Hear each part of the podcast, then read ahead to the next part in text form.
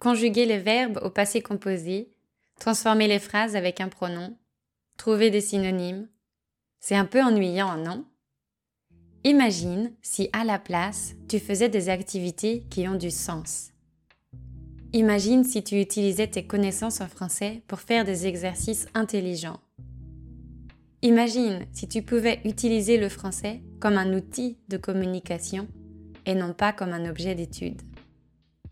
C'est ce que je te propose de faire dans mon nouveau défi pendant une semaine. J'ai préparé 7 activités de développement personnel. Une par jour, tout en français.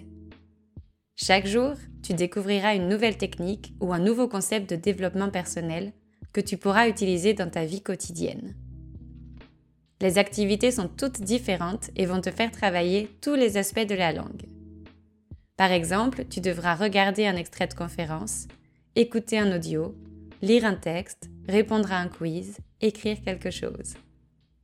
Grâce à ces activités, tu vas utiliser ton français tous les jours et tu vas apprendre des choses sur toi. En français, on dit qu'on fait d'une pierre deux coups. Comme ça va être un peu intense, je vais créer un groupe WhatsApp où on pourra s'encourager et partager ce qu'on aura fait dans les activités.